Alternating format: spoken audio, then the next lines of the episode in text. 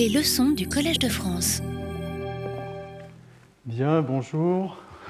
C'est 17h, donc euh, euh, voilà, je vais commencer.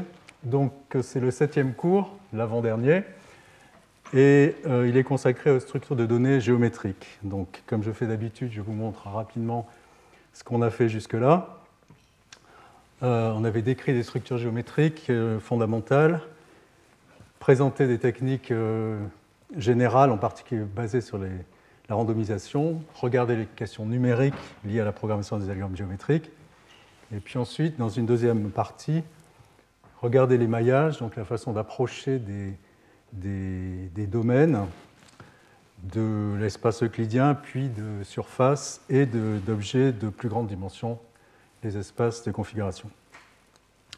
Donc aujourd'hui, on va aborder une question un peu différente, bien qu'on on, l'ait évoqué dans le deuxième cours, euh, qui est les structures géométriques. Je vais introduire ça. Et donc le dernier cours sera euh, consacré à l'analyse de données, la géométrie des données. Donc, pardon, le, séminaire sera donné par euh, Danny Feldman, qui est ici dans la, salle, donc qui est un grand spécialiste des corsets. Je ne dis pas ce que c'est, mais vous verrez, c'est un sujet très important, très intéressant. et son exposé, donc Danny vient d'Israël et parlera en anglais. Euh, je l'introduirai tout à l'heure plus précisément. Alors, quel est le, sujet, euh, le sujet du jour? C'est celui des requêtes répétées, de nature géométrique bien sûr. Donc, euh, à la différence de ce qu'on a fait jusque-là, où on cherchait à, étant donné n points, construire une structure de données d'un diagramme de Voronoi, une enveloppe convexe, quelque chose qui s'appuie sur les n points, ici, ce qu'on va vouloir faire, c'est interroger cette structure. Et donc ça pose un, certain nombre de questions euh, euh, nouvelles que je vais aborder et je vais les dériver par rapport à leur complexité, en particulier en lien avec la dimension. Donc on va voir que en dimension petite, euh, les techniques sont à la fois optimales et très différentes de ce qu'il faut faire pour arriver à avoir des résultats intéressants en plus grande dimension. Donc un peu comme je l'avais fait dans les cours précédents, il va y avoir trois, disons, trois étapes dans cette, euh, cette approche de la complexité. Les petites dimensions, d'une part, c'est la partie 2, les dimensions qui sont intrinsèquement petites, mais qui peuvent être dans un grand espace, euh, comme on avait vu, enfin de façon, disons, analogue à ce qu'on avait vu pour les variétés plongées dans des espaces de grande dimension.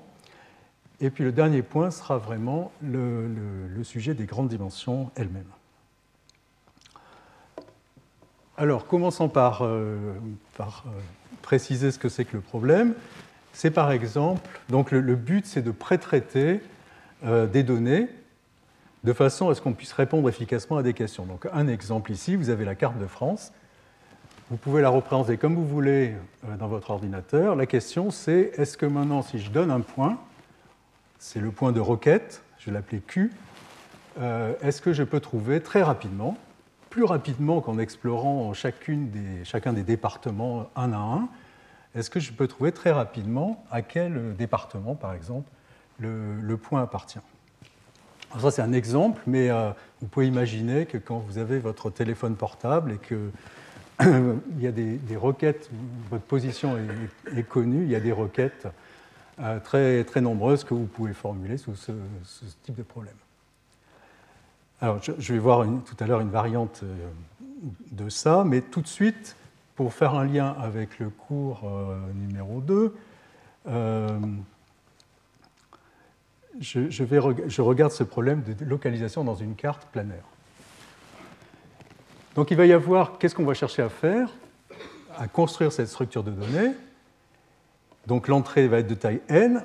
On va appeler S de n l'espace qu'il faut pour représenter en mémoire la structure, S comme size, et puis T, ça va être le temps qu'il va falloir pour construire la structure, T comme temps, et puis on va s'intéresser également à une question qu'on n'a pas abordée jusque-là, ou presque pas, qui est le temps de réponse, Q, query. Donc par exemple, si on utilise les techniques qu'on avait mentionnées dans le deuxième cours, on avait vu, alors c'était euh, randomisé, mais euh, on peut le faire de manière déterministe dans le plan, et ça donne au moins une illustration de ce qu'on peut faire. on avait parlé de cloisonnement, c'est-à-dire un découpage de la carte en zones élémentaires, sous forme de trapèze ou de triangle. C'est ce qu'on voit, euh, donc la carte et l'image de gauche en bas, et voilà ici. Et puis ici, vous avez, pas très visible, mais vous avez le cloisonnement associé à cette carte. Moyennant quoi, on avait vu des structures randomisées qui permettaient de faire de la recherche de la localisation, c'est-à-dire d'identifier le trapèze qui contient un point de requête donné en temps logarithmique. Donc pour répondre euh, aux questions qui sont sur la gauche, pour n, pour une carte qui a n arêtes, disons c'est la taille de l'entrée, on avait une structure de représentation de taille linéaire, la carte planaire, via la formule de l'air, qu'on pouvait euh, euh, construire une carte des trapèzes, un cloisonnement à partir de cette carte en temps aussi linéaire, et le temps d'accès, si vous vous souvenez, c'était logarithmique. Donc voilà typiquement le genre de, choses qu'on voudrait savoir faire pour d'autres problèmes. On a quelque chose de taille linéaire, c'est un cas idéal, hein, quelque chose de taille linéaire qu'on peut construire en temps n log n, et ensuite vous pouvez faire des requêtes. L'idée c'est évidemment qu'on va faire énormément de requêtes, donc vous pouvez faire des requêtes en temps logarithmique. Alors, un problème qui va en fait nous occuper toute la séance et qui, par certains côtés, est proche de celui que je viens de mentionner, c'est celui de la recherche de plus proches voisins. Donc c'est un problème très important. J'ai mentionné quelques applications tout à l'heure, mais donc il y a plusieurs variantes à ce problème qui sont illustrées sur les trois, les trois figures ici. À gauche, euh, donc les points noirs, c'est les points qui sont donnés, sur lesquels vous vous autorisez à faire un pré-traitement et construire une structure de données. Et ensuite, pour Q, le point bleu, euh, que vous ne connaissez pas à l'avance et qui arrive, vous voulez trouver très rapidement le plus proche voisin de Q. Nearest neighbor en anglais, c'est pour ça qu'il y a NN. Ça, c'est la première version du problème. Une variante, c'est vous voulez trouver, euh, vous trouvez les points qui sont à distance O plus R, ou bien un point à distance O plus R pour un R donné. Voilà, c'est illustré à, droite. Et puis la version du milieu, c'est celle où vous cherchez pas seulement le plus proche voisin, mais les cas plus proches voisins pour un cas fixé. Ici, les trois plus proches voisins. D'accord? Et puis, c'est un problème très fondamental, il y a beaucoup de variantes, d'autres variantes en particulier. On peut chercher à euh, faire ces requêtes dans des espaces métriques différents que l'espace euclidien. J'en parlerai un petit peu tout à l'heure. Donc euh, voilà, donc c'est un problème central qui a une littérature énorme, comme je vais l'évoquer rapidement, et qui toujours aujourd'hui, après des dizaines d'années de recherche, euh, est l'objet de travaux très actifs. Donc, si on prend le plus proche voisin, euh, donc on cherche le point, rapidement le point le plus proche d'un ensemble de points donnés, il y a évidemment une solution triviale, comme en général pour tous ces problèmes, qui consiste à regarder un à un tous les points. évidemment, avec une structure, il n'y a rien à construire, donc euh, taille 0. Euh, et la, la, réponse à la requête consiste juste à explorer tous les points. Il y en a n, et pour comparer deux points, si on est dans un espace dimension D, il faut faire des, opérations. Opérations. Euh, voilà, donc euh, ça, c'est, disons, la version triviale sur laquelle il faut se battre. Donc par comparaison, tout à l'heure, on avait donc un temps qui était logarithmique par rapport à ce temps de requête linéaire ici. Donc, euh, comme je l'ai évoqué, c'est un problème central dans beaucoup de domaines, beaucoup d'applications, recherché dans des bases de données, bien sûr, quantification vectorielle, codage, euh, apprentissage, euh, intelligence artificielle, reconnaissance d'images, parole, musique, etc. Donc presque tous les domaines, disons, euh, doivent à un moment donné calculer des, plus proches voisins.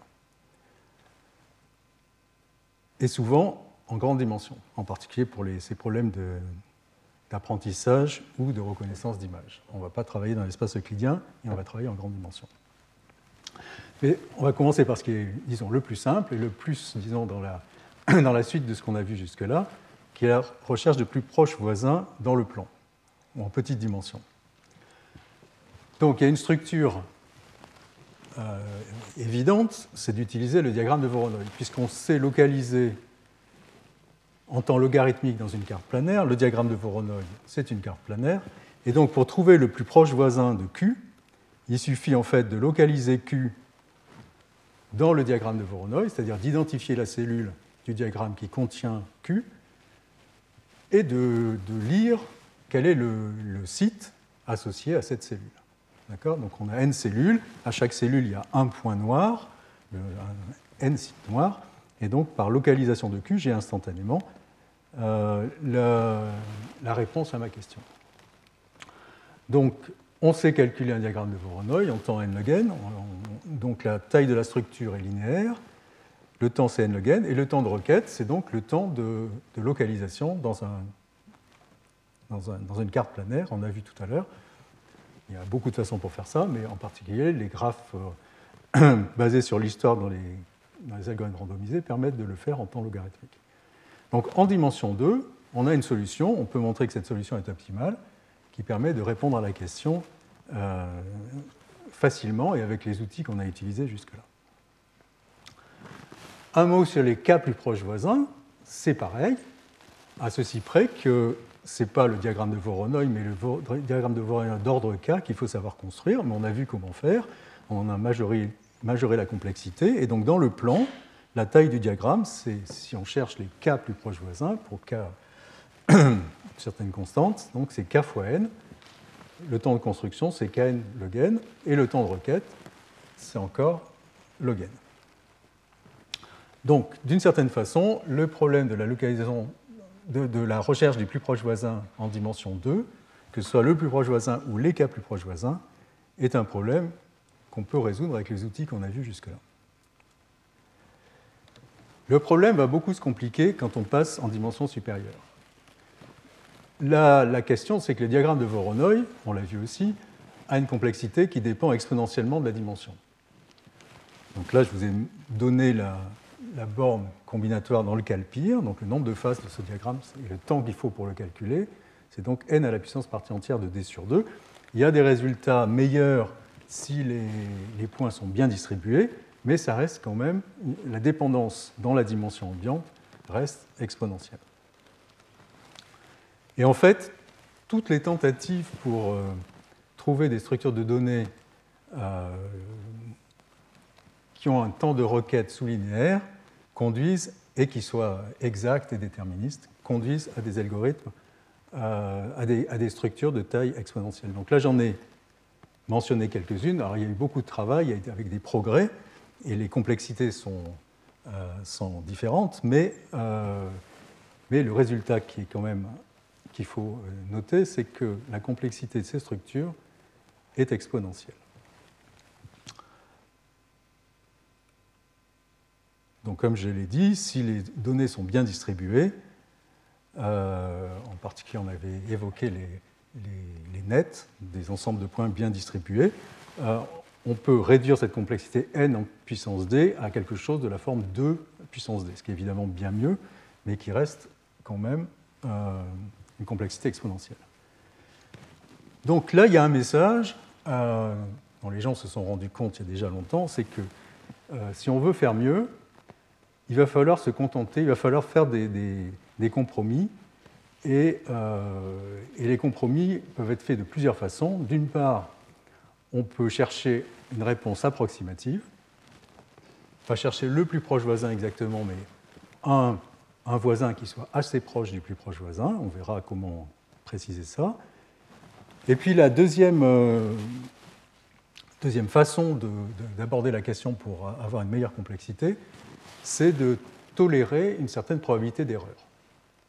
Donc on ne va pas renvoyer le plus proche voisin, mais on va renvoyer en général, avec une certaine probabilité, qu'on espère évidemment la plus grande possible, le plus proche voisin. Voilà, donc c'est les deux, disons, grandes façon d'aborder le problème pour réduire la complexité. Alors, je vais commencer par quelque chose d'assez simple. Euh, et donc, en examinant la recherche de voisins approchés. Donc, euh, voilà ce qu'on veut en fait. On a des points, comme d'habitude. Q, c'est la requête bleue. Et ce qu'on va chercher, c'est un point qui est à distance 1 plus epsilon, pour un certain epsilon qu'on se donne au départ, de la distance de Q à l'ensemble de points, c'est-à-dire du vrai plus proche. D'accord? Donc, euh, en anglais, ça s'appelle ANN, euh, Approximate Nearest Neighbors. D'accord? Donc, on cherche ce point-là, qui n'est pas le plus proche, puisque le plus proche, c'est celui qui est ici, Nearest Neighbor, NN de Q. On cherche le point qui est. Euh, d'accord? Voilà donc le problème. Il y a deux variantes. Euh, on va voir que pour calculer en fait le plus proche voisin, on peut s'appuyer sur euh, une requête qui va chercher à, trouver un point qui a distance plus petite que r. Et on va faire varier r. Donc pour le moment, supposons qu'on se donne r, et la question c'est est-ce qu'il existe un point dans l'ensemble qui est à distance r? À peu près. Donc en fait, si la distance de Q à P est plus petite que R, ce qu'on veut, c'est trouver un point P qui soit à distance au plus 1 plus epsilon, toujours pareil, ce facteur d'erreur, epsilon, fois euh, la distance. Et si D, la distance de Q à l'ensemble de points, est plus grande que 1 plus epsilon fois R, on veut que l'algorithme réponde que la distance du point de requête à l'ensemble de points est plus grande que R. D'accord? Et puis sinon, quand on est dans la zone grise entre R et 1 plus, 1 plus epsilon fois R, peu importe. On répond ce qu'on veut. D'accord? Donc, euh, si on a un algorithme qui permet de faire ça, à ce moment-là, on peut répondre à la question de trouver le plus proche voisin en faisant une recherche binaire. D'accord? On va utiliser plusieurs valeurs de R. D'accord? Si on a une borne connue sur le, diamètre des points, c'est-à-dire la distance maximale entre les points, et également sur la distance minimum entre deux points, donc deux notions qui sont proches de ce qu'on avait vu sur les nets. Donc j'appelle phi, spread en anglais, l'étalement, c'est donc le rapport entre la plus grande des distances, ou le diamètre entre deux points, et la plus petite des distances. Donc si phi est, voilà, cette quantité-là, à ce moment-là, eh on peut, par recherche binaire euh, euh, avec R, trouver en temps logarithmique dans le rapport entre phi et epsilon, euh, trouver la réponse A au plus proche voisin, approché bien sûr, mais le plus proche voisin. D'accord? Donc on, cherche juste, on, applique plusieurs fois l'algorithme du dessus, voilà, et au plus log, un nombre logarithmique fois phi sur epsilon. Alors il y a des algorithmes qui, qui suppriment cette dépendance sur, sur l'étalement. En général, ils sont compliqués et, euh, et, en pratique, sans doute pas très intéressants. Donc on peut imaginer que phi, pour des ensembles de points raisonnables, est, une constante et donc on peut, euh, ça ne va pas beaucoup perturber la, la complexité. Alors comment on peut répondre Maintenant, la question c'est comment on peut résoudre le premier problème. Si on a résolu le premier problème, on a résolu le deuxième. Donc pour ça, une façon, c'est d'utiliser une grille. Alors ça marche de la manière suivante. On a une grille, on va préciser quel est le pas de cette grille. Là, je fais un dessin dans le plan, mais imaginez ça en, dimension D quelconque. Et à chaque point P, donc on recherche les voisins à distance R. Donc à chaque point P, on associe une boule de rayon de en P et de rayon R qu'on va recouvrir par des cubes de côté R fois epsilon sur racine de D. Alors pourquoi ça? Ça c'est pour que le, euh, le diamètre d'un cube du côté unité, c'est racine de D. D est la dimension. Et donc ici, ça veut dire que le rayon le diamètre d'un cube, ça va être euh, R fois epsilon. D'accord? Donc le, grand, le grand cercle ici, qui est à rayon R plus R fois epsilon, va contenir toutes les boules, toutes les, pardon, tous les cubes qui intersectent la boule bleue. Donc je répète, on a une boule bleue centrée en P de rayon R, on va la recouvrir avec des cellules de la grille le pas de la grille, c'est donc R fois epsilon sur racine de D, ce qui fait que toutes les, cellules de la grille qui sont en jaune ici, qui intersectent la boule B, B centré en P de rayon R, vont eux-mêmes être contenus dans cette boule agrandie euh, de rayon R plus R epsilon grâce au choix du, côté. Et donc maintenant, par un argument de, de, comptage, comme on en a fait dans les autres cours, on peut compter combien il y a de cellules jaunes euh, dans la grille. Donc si on regarde pour un point, c'est juste diviser le volume de la boule en pointillé par le volume d'un cube. Bon, je vous laisse faire le calcul, c'est très facile. Et donc c'est une constante plus petite que 5, une petite constante sur epsilon à la puissance d. Donc voilà le nombre de cellules jaunes. Et comme il y a n points dans l'ensemble, on va faire ça pour les n points. Donc au plus, évidemment, il y a n fois cette quantité comme cellules jaunes. Et donc pour répondre à la question, maintenant, on a un point de requête. On va regarder dans quelle cellule de la grille il tombe. Euh, S'il tombe dans une cellule jaune, on va identifier le, point euh, qui était recouvert par, ou les points qui sont recouverts par cette, euh, dont les boules recouvrent cette cellule. D'accord? Donc l'algorithme est là. Pour un point Q, on va tester si Q appartient à une des cellules jaunes, donc qui intersecte la boule B de P de R pour un certain point P. Si oui, on retourne P, qui est à distance R plus epsilon au maximum, puisque le diamètre, euh, la diagonale, c'est R, epsilon de Q, donc c'est bien un voisin approché dans le sens précédent. Et sinon, on répond que Q n'a pas de voisin non P. La complexité, bon, je ne donne pas tous les détails, comment implémenter ça de manière efficace, mais la complexité essentiellement celle du nombre de cellules jaunes, et le temps de requête, c'est-à-dire ce qu'on a vu tout à l'heure, n fois c sur epsilon à puissance d, et le temps de requête, c'est juste trouver euh, dans quel cube appartient un point, et donc ça, ça se fait en temps, en temps euh, d. Donc, euh, donc la dépendance, donc, donc ici sur le, temps de requête est très bonne. Euh, évidemment, ici, on a toujours une dépendance exponentielle, mais si la dimension est fixée, disons si on est en moyenne dimension, si on prend d pour une constante, la complexité de stockage euh, euh, est, raisonnable. Donc la dépendance en n ne dépend pas de la dimension. Donc c'est linéaire fois une, constante qui dépend de la dimension. Et donc si on veut chercher non pas un voisin, mais le plus proche voisin, eh bien, euh, il faut faire plusieurs grilles pour des valeurs de R qui, varient. Et on va, de la même façon que tout à l'heure, on va trouver le plus proche voisin, moyennant un, coût logarithmique, un facteur logarithmique supplémentaire, pour prendre en compte le fait qu'on regarde plusieurs grilles et que ce coût logarithmique dépend de l'étalement de, la structure. Donc le temps de requête en particulier va dépendre comme log-log, appliquer deux fois le logarithme à phi. Donc c'est une dépendance tout à fait raisonnable. Voilà, donc un algorithme, disons, simple, qui permet de répondre à la question, mais, euh, mais disons, au-delà de son intérêt, disons, un peu pédagogique, la question que ça pose, c'est de savoir est-ce qu'on peut éliminer euh, cet exposant en D? Est-ce qu'on peut éliminer la dépendance en D?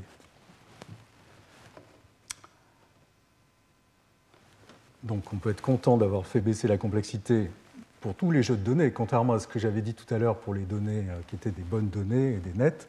On avait déjà ce phénomène, là c'est pour tout type de données, mais euh, on peut vouloir faire plus. Et donc là, il y a un, phénomène très important euh, qui s'appelle la réduction de dimension et qui s'appuie sur un, sur un lemme qui va dire que si on projette un vecteur euh, dans un sous-espace aléatoire de dimension k, de RD, de dimension k, pour un k suffisamment grand, le suffisamment grand étant de l'ordre de log n sur epsilon carré, donc epsilon est toujours l'erreur qu'on tolère, alors on va associer à chacun des points P euh, ce point qui est en fait l'image. Donc pi u, c'est le projeté de P dans dans le sous-espace U, et puis on va mettre un facteur correctif ici. D'accord Racine de D, la dimension ambiante, sur racine de K, la dimension dans laquelle on projette. D'accord À ce moment-là, ce résultat dit que pour toute paire de points, la distance euclidienne au carré entre f de p et f de q, c'est-à-dire ces points projetés et puis euh, euh, normalisés, divisé par la distance euclidienne entre p et q au carré, n'appartient pas à l'intervalle 1 epsilon, 1 plus epsilon avec une petite probabilité, qui en l'occurrence est 2 sur n carré. D'accord? Donc projeter des points, un ensemble fini de points n, dans un espace, dans un sous-espace euh, affine de dimension k, pour k de l'ordre de log n sur epsilon carré, conduit à ce que les distances entre paires de points ne sont pas euh, beaucoup perturbées. D'accord? Donc ça, c'est une application assez directe de ce qui s'appelle la concentration des fonctions Lipschitz, qui est un résultat, disons, mathématique euh, de Lévy, qui lui-même fait partie du phénomène de concentration qui arrive, concentration de la mesure qui arrive quand on est en grande dimension. Et donc ça, c'est à la base. Donc ce qu'on va, ce va faire, en fait, c'est utiliser ce résultat dans ce qui s'appelle le lemme de Johnson-Lindenstrauss, qui est un résultat fondamental qui dit qu'en fait, on peut appliquer pour un ensemble n de points de RD, a un certain epsilon entre 0 et 1 strictement, si on projette les points dans un espace de dimension k, comme précédemment, aléatoire, avec une probabilité qui est 1 sur n, on a que la distance entre f de p, entre, la, distance entre f de p et f de q est à peu près la même que celle entre p et q. D'accord? Donc on a réduit la dimension, c'est-à-dire qu'on a projeté dans un espace de plus petite dimension, de dimension log n. Donc la dimension ne dépend pas de la dimension de l'espace ambiant, mais elle ne dépend que du nombre de points. Donc c'est un résultat qui, est assez spectaculaire. Si on se place dans un espace de dimension euh, log n sur epsilon carré, disons epsilon ça va être une constante, 0,01 par exemple, donc de l'ordre de log n, à ce moment-là, on ne perturbe pas les, distances beaucoup. Et pourquoi ce, théorème? En fait, sa preuve est une conséquence quasi euh, directe du, du, résultat précédent. On regarde toutes les paires de points, il y en a euh, euh, le nombre de, façons de prendre deux points parmi n. Donc, et pour chacun d'eux, la probabilité, on l'a vu, c'est deux que la projection soit petite, c'est au plus 2 sur n carré. Donc euh, la probabilité que ça se passe bien, c'est donc 1 moins euh, ce nombre-là, qui est donc 1 sur n. Et donc si on, un, projette dans un espace euh, aléatoire, c'est ce qu'on obtient, et vous pouvez répéter les tirages pour augmenter la probabilité. Si on applique ça au, résultat précédent, donc exactement le même qu'avant, simplement avant d'appliquer l'algorithme, la grille qu'on utilisait dans l'espace ambiant, on va l'utiliser dans cet espace de dimension k. Comme on n'a pas beaucoup perturbé les, distances, euh, ça va conduire à un résultat approché euh, avec un coût qui, évidemment, maintenant, on a remplacé la dimension, ce qui tout à l'heure était d, par la dimension de cet espace de dimension réduite qui maintenant est log n sur epsilon carré. donc ça c'est exactement répéter les résultats précédents en remplaçant, euh, en remplaçant euh, d par euh, log n sur epsilon carré sur la première ligne. Et sur la deuxième ligne, évidemment, il y a le coût de la projection avant de, pour construire la, structure de données, et le coût de la projection, ben, c'est d fois log n sur epsilon carré.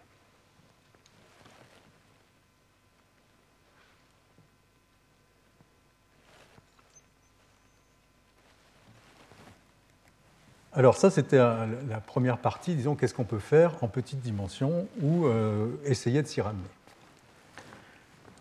La deuxième euh, partie, ça va être d'exploiter euh, une dimension intrinsèque dans les données.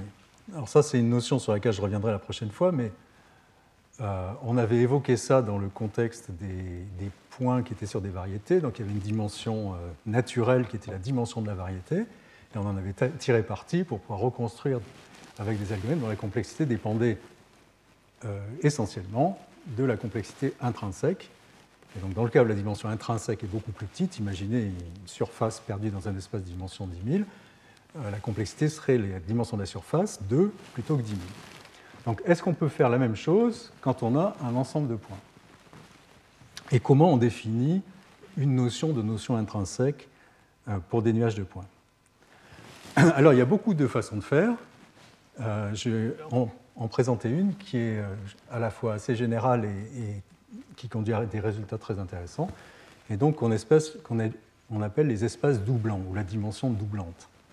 Donc qu'est-ce que c'est qu'un espace doublant c'est un espace X, on va dire que c'est un ensemble doublant si, je vais noter par cette notation barbare, DBD, Doubling Dimension, euh, si D est le plus petit entier tel que euh, on peut recouvrir euh, on peut recouvrir une boule B par 2 puissance D boules de rayon moitié. Donc c'est ce qui est montré ici. Donc vous avez une droite.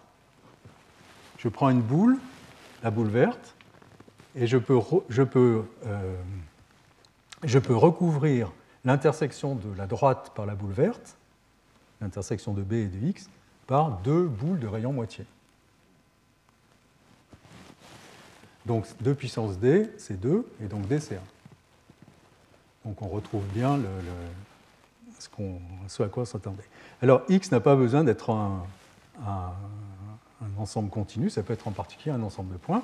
Donc c'est ce qui est illustré ici. Donc vous voyez un ensemble de points dans un disque qu'on peut recouvrir par euh, quatre boules de, rayon moitié. Donc la dimension de ce nuage de points, dimension doublante, va être 2. On peut observer au passage que la dimension d'un sous-ensemble est toujours au plus égale à la dimension, la dimension doublante, toujours euh, est au plus euh, égale à celle du surensemble. Alors, est-ce que cette notion est farfelue? Non. Euh, voilà quelques exemples. Le premier, c'est l'exemple d'un espace affine. Donc on s'attend à ce que la dimension doublante corresponde avec la dimension habituelle. Alors si vous prenez un découpage de l'espace 3D en cube, ou de l'espace dimension D en hypercube, c'est facile de voir qu'il faut 2 puissance d cubes pour recouvrir un cube unité, un cube de côté moitié. Et donc, euh, ce n'est pas des boules, mais c'est des cubes. Si c'est avec des boules, c'est un peu plus compliqué à montrer, mais ça marche euh, plus ou moins de la même façon. Donc, la dimension d'un espace affine de dimension k, la dimension doublante, s'identifie bien avec la dimension habituelle de l'espace. Euh, pour les sous-variétés, alors c'est un peu plus subtil. Donc, euh, si vous vous souvenez, on avait parlé de sous-variété, puis on avait qualifié la complexité d'une variété en définissant la portée ou le reach, qui était une quantité qui était euh, strictement positive pour les objets lisses, et euh, c'est une quantité qui est liée à la courbure et à ce que j'avais appelé l'étranglement de la, de la variété. Donc, si cette quantité-là est positive, en gros, vous pouvez comprendre ça par si la surface est lisse, à ce moment-là, la dimension doublante s'identifie avec la dimension de la variété. Mais ce n'est pas toujours vrai, et en particulier, c'est illustré sur la, figure, euh, figure ici. Si vous avez une, une courbe qui remplit l'espace, la fameuse courbe de Hilbert, ici le plan, euh, la dimension doublante va être 2 alors que c'est une courbe. Donc si là, on n'a pas un contrôle d'une certaine façon sur la courbure de la courbe, ou de la variété en général, on ne peut plus affirmer ce qui est mentionné ici. Donc c'est important qu'on fasse l'hypothèse que la portée est positive. Puis dernier exemple, qui est lié à des applications particulières en machine learning, c'est l'apprentissage, c'est les ensembles creux. Donc c'est les ensembles pour lesquels chaque point n'a qu'un petit nombre de coordonnées non nulles. Donc euh, s'il y a au plus k coordonnées non nulles associées à chaque point, à ce moment-là, on peut montrer, c'est pas difficile, c'est en utilisant les résultats précédents et en observant que le nombre de sous-espaces de dimension k, de, nombre de sous-espaces qui, contiennent les points, c'est le nombre de choix possibles quand on prend k parmi d dimensions. Et donc, en fait, la dimension va être k fois log d.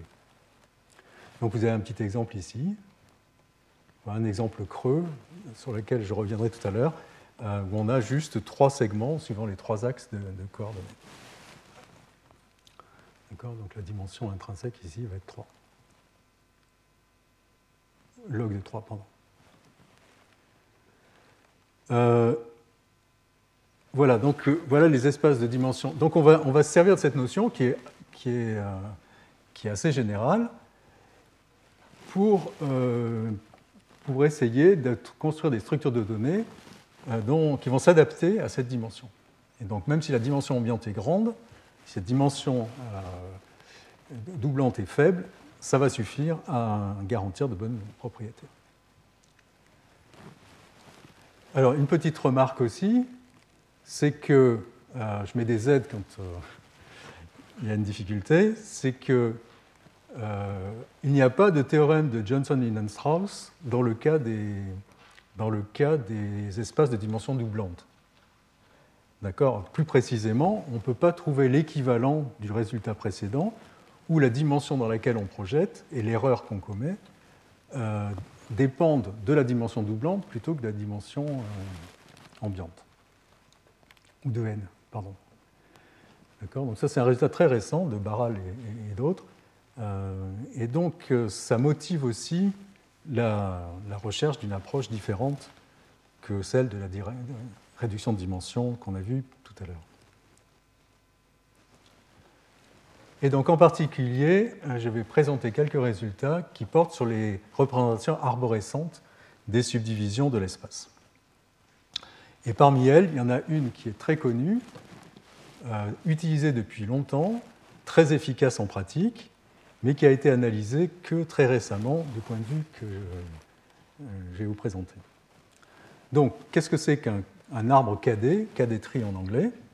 C'est un arbre qui va découper successivement l'espace suivant euh, les axes de coordonnées. Donc voilà ici dans le plan, mais encore, ça ça se généralise naturellement en plus grande dimension. Donc on va prendre une coordonnée, ici l'axe des abscisses, on va prendre la médiane, c'est-à-dire qui laisse autant de points à gauche que à droite, et puis on va couper le plan suivant la droite perpendiculaire, donc parallèle à l'axe des ordonnées, passant par la médiane. D'accord? Et en même temps qu'on fait ça, on peut construire construire un arbre, donc d'où le nom d'arbre cadet. Chaque nœud de l'arbre va correspondre à euh, une opération de coupure. Donc ici, on a coupé et on va créer deux sous-espaces à droite et à gauche. Maintenant, on recommence dans chacun des sous-espaces qu'on a, dans chacune des cellules, en fait, progressivement, on va construire des cellules. Dans chacune des cellules, à droite et à gauche, on va faire la même chose, mais en changeant d'axe. Donc maintenant, on va couper selon l'axe des Y, avec le même mécanisme, c'est-à-dire on prend le point dans chaque cellule indépendamment, on cherche la médiane et on coupe par la droite horizontale, passe par la médiane. On fait ça à gauche, on fait ça à droite, et donc on a maintenant quatre cellules, puis on itère. Maintenant, on applique euh, la même, la même coupure suivant les, suivant les abscisses, etc. Donc quand il y a des dimensions, vous avez le choix entre des dimensions. Il y a évidemment des variantes suivant l'ordre dans lequel vous prenez les dimensions. Et on peut associer à chaque feuille les points qui tombent dans cette feuille. Et on peut arrêter la récursion euh, un peu avant ou aller jusqu'à avoir qu'un seul point par feuille. Donc qu'est-ce qu'on a fait en faisant ça? Donc à chaque nœud de l'arbre, on a une cellule. Euh, les descendants d'un nœud, ben, il, y en a, toujours deux puisqu'on coupe par un hyperplan en deux. Euh, il représente les cellules donc, euh, obtenues en subdivisant les deux cellules.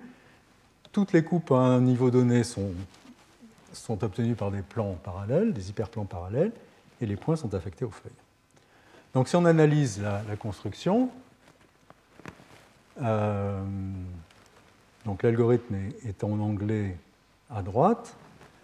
et si on analyse la construction, eh bien, à chaque fois on coupe en deux, donc il y a un nombre logarithmique d'étages, de, de, niveaux dans, dans l'arbre. N0, c'est le nombre de points qu'on accepte dans une feuille, donc on s'arrête quand il y a N0, au maximum N0 points dans une feuille.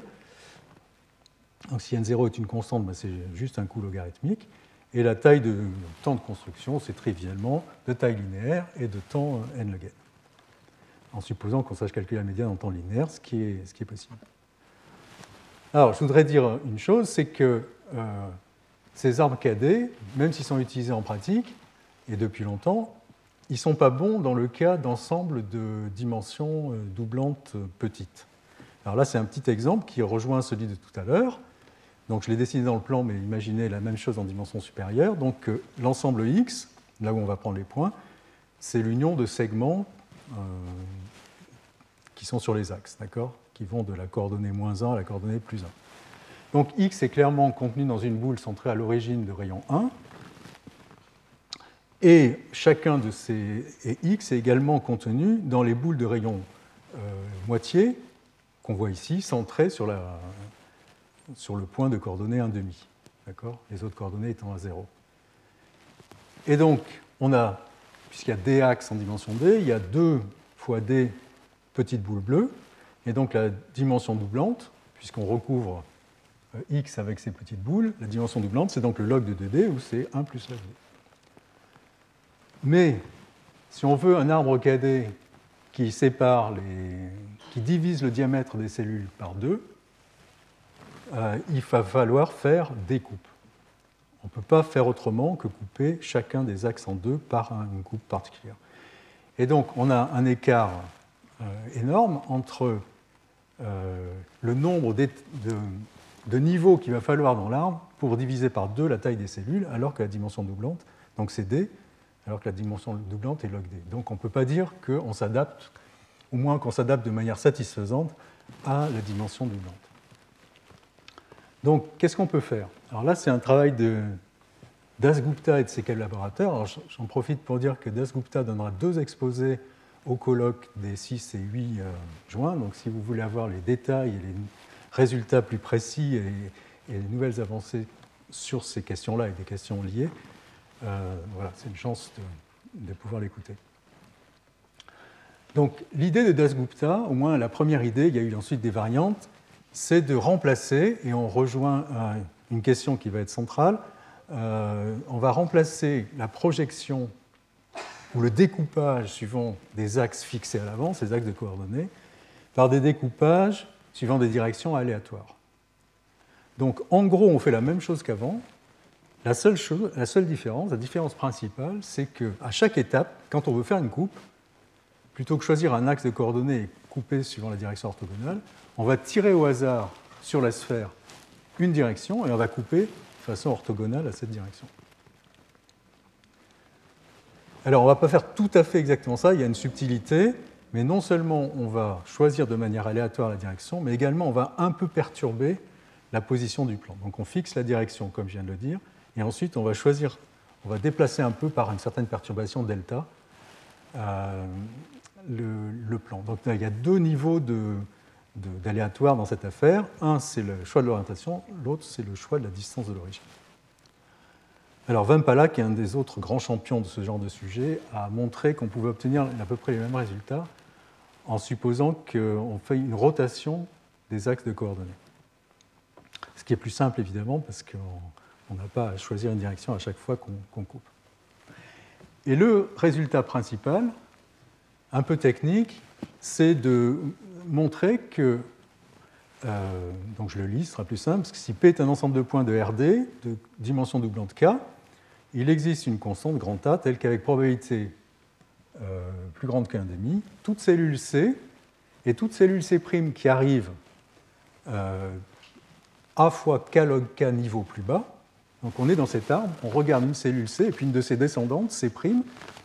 Et si on a k log k de l'ordre de k log k entre les deux, eh bien la taille de la, la taille de la cellule dans le sens du diamètre des points associés à cette cellule euh, est divisée par deux. Donc, c'est très important pour plein d'applications, en particulier la régression, parce qu'on va pouvoir comme ça subdiviser l'ensemble de points en domaines, en cellules qui ont des diamètres euh, contrôlés. Alors, je n'ai pas le temps de vous expliquer la, preuve, elle est un peu technique, mais les idées sont assez simples et reposent sur ce théorème de ce lemme de projection dont j'ai parlé tout à l'heure. Donc l'idée, en deux mots, c'est qu'on regarde à l'intérieur de la, de la boule qui contient tous les points des boules plus petites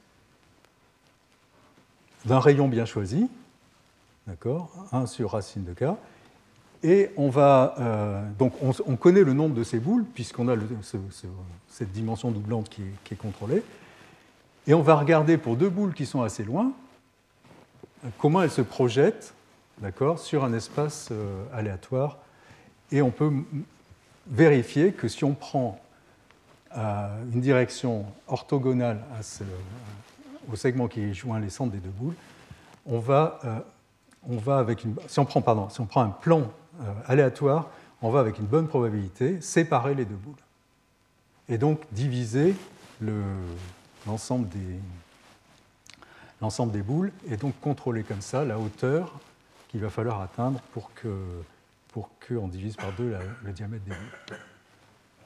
D'accord? Donc les, c'est un résultat de projection, de, projection aléatoire de même nature que celui qu'on a vu tout à l'heure. Alors, un dernier mot, et j'en finirai avec les cadétries, c'est que euh, on n'a pas résolu le problème de la recherche du plus proche voisin, parce qu'il peut très bien se faire qu'un point, le point noir ici, soit dans une cellule, mais que son point le plus proche soit dans une autre cellule. C'est le cas qu'on voit sur la figure. Donc, euh, donc, pour résoudre ce problème, il y a plein d'heuristiques qui ont été euh, développées. Et ce que Dasgupta et son co-auteur ont montré, c'est qu'en fait, on pouvait adapter la complexité de la recherche du vrai plus proche voisin pour plusieurs façons de faire, mais en particulier en utilisant les arbres, euh, les arbres euh, randomisés, avec une, une probabilité d'échec qui est liée à une quantité f ici, qu'il a montré être liée à,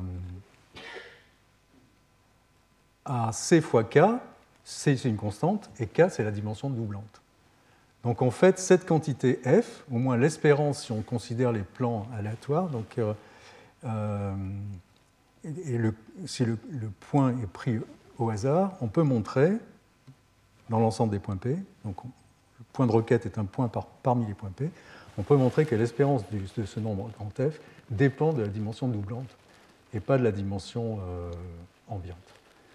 Et donc ça, conclut, un peu rapidement, mais l'analyse de ces, arbres cadets, et ça explique aussi que ces arbres cadets qui sont utilisés depuis longtemps, en fait, euh, ils sont utilisés parce qu'ils sont très efficaces en pratique, et il y a une explication qui est euh, liée à ce que je viens de dire. Alors, dans le temps qui me reste, je vais aborder la question des grandes dimensions et euh, peut-être donner une intuition de ce qui se passe à travers cette figure.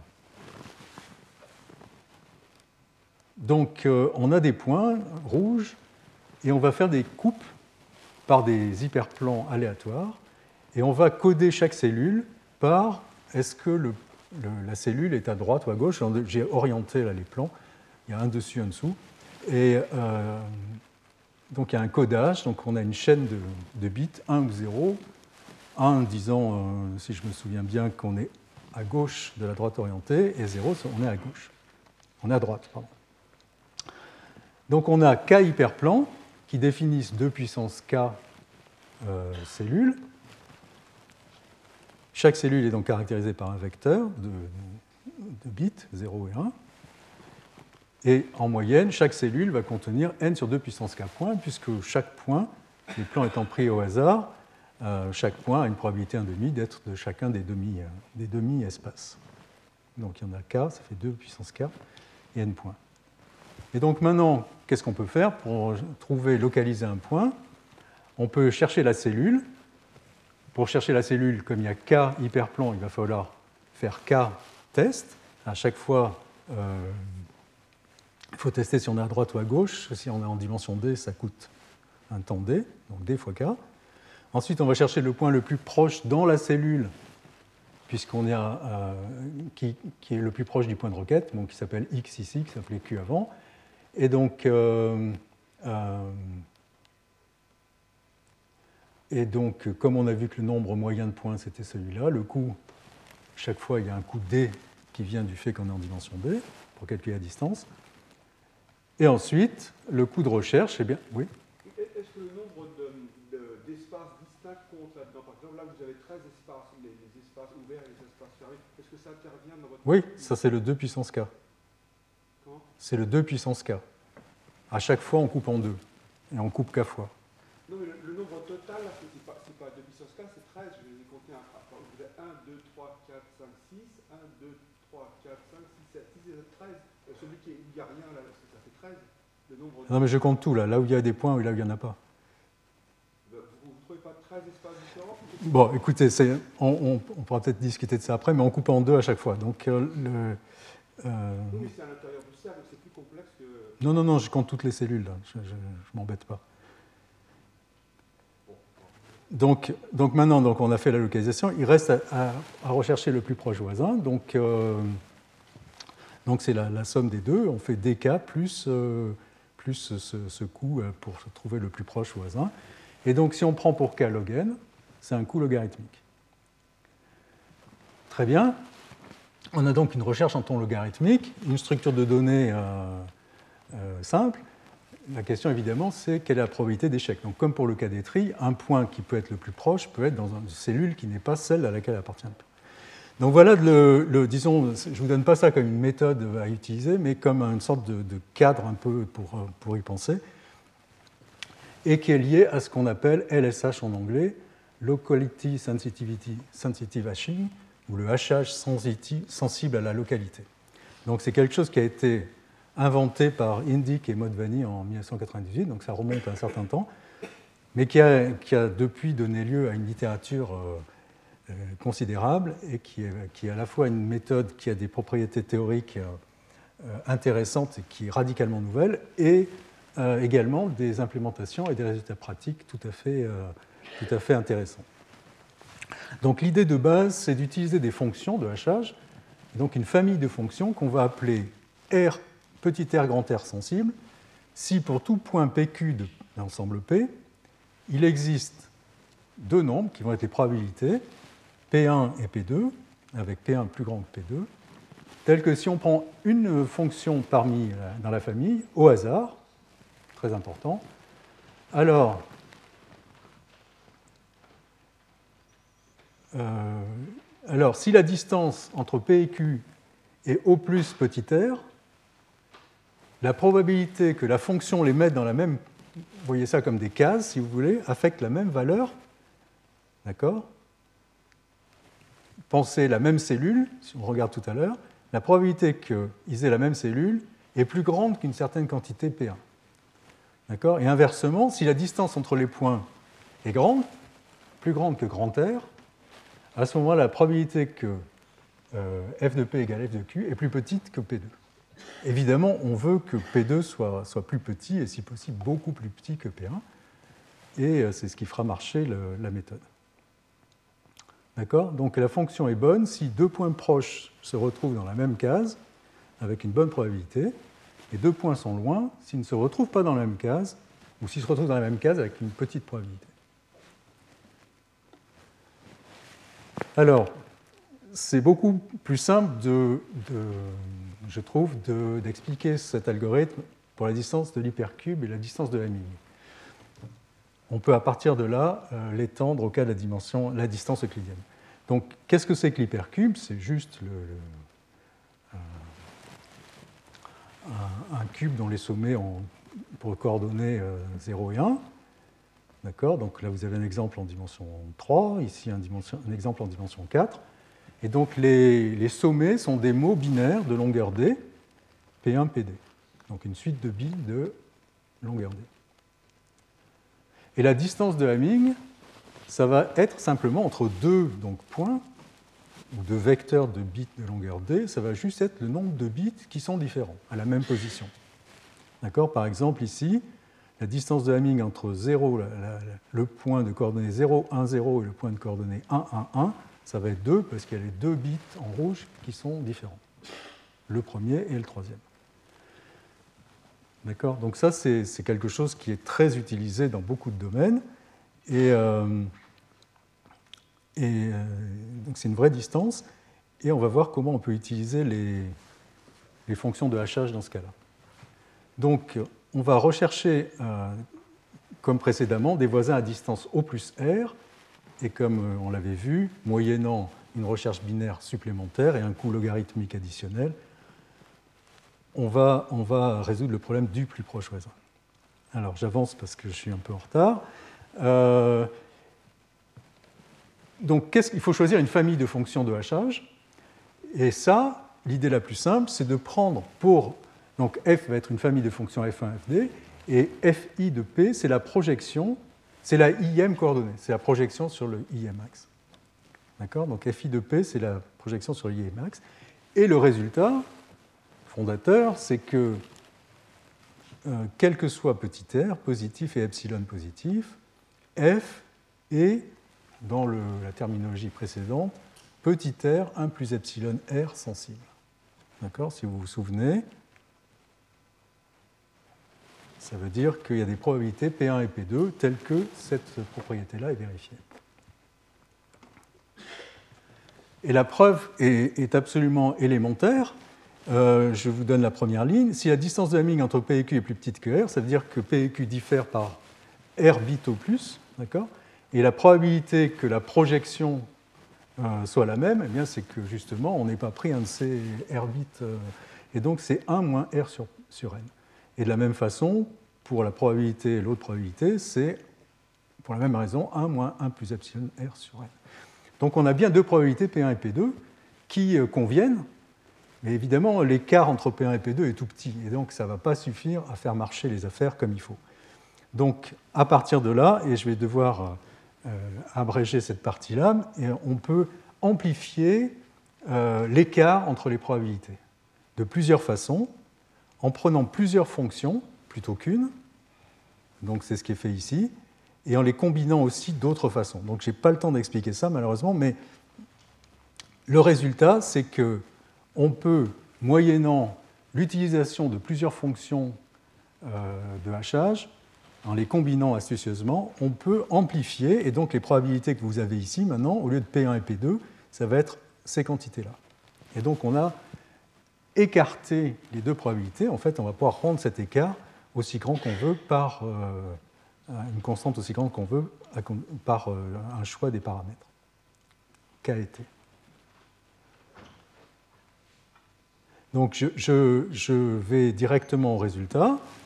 Le résultat, c'est ce, théorème qui dit qu'en choisissant comme il faut les paramètres, donc là j'ai passé toute une partie technique euh, du papier, on peut euh, avoir, donc T, je vous rappelle, c'est le temps de construction de la structure, donc epsilon, c'est l'erreur qu'on tolère, donc c'est n à la puissance 1 plus 1 sur 1 plus epsilon, euh, log carré n.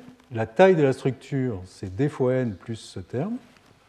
Et le temps de requête, c'est d fois n à la puissance 1 plus, sur 1 plus epsilon log n. Donc vous voyez que la dépendance en d est uniquement linéaire.